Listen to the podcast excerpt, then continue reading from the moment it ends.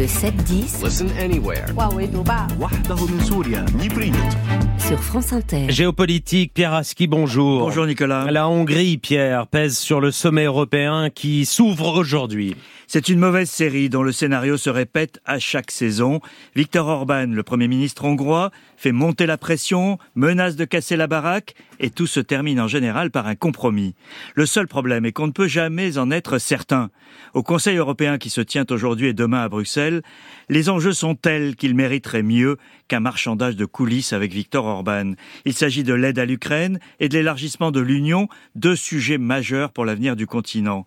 Le site Courrier d'Europe centrale résume la position d'Orban à son arrivée par un triple non.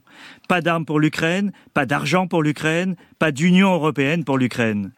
Le maître de la Hongrie est le seul membre de l'UE à garder le contact avec Vladimir Poutine, qu'il a encore rencontré en octobre à Pékin, et il continue d'importer du gaz russe en se moquant des sanctions. Mais que peut-il négocier à Bruxelles? À la veille du sommet, Nicolas, la Commission a fait une concession majeure.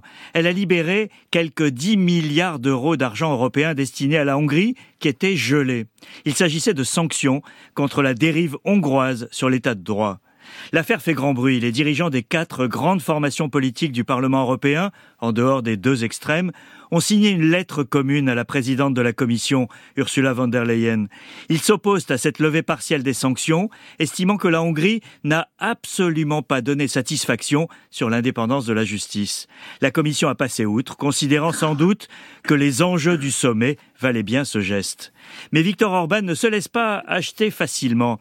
Il a réaffirmé hier son opposition à l'enveloppe de 50 milliards d'euros sur trois ans pour l'Ukraine, mais aussi à l'adhésion de Kiev, dont il estime qu'elle déstabilisera l'Union. C'est un sujet sensible sur lequel la Hongrie n'est pas si isolée, même si le changement de majorité en Pologne lui a fait perdre un allié de poids. Et y a-t-il un risque d'échec? Alors les délégations ont déjà réservé leurs hôtels pour jouer les prolongations samedi, au cas où. Avec l'aide euh, américaine à l'Ukraine soumise, là aussi, au chantage des républicains, ce qui se joue dans les prochains jours à Bruxelles est vital pour l'Ukraine et les autres pays candidats. Les dirigeants européens réfléchissent aux moyens de contourner le veto d'un seul pays en cas d'impossibilité de parvenir à l'unanimité. Si 26 pays veulent avancer, l'ingéniosité bureaucratique trouvera une solution, mais un échec est possible avec ses conséquences désastreuses.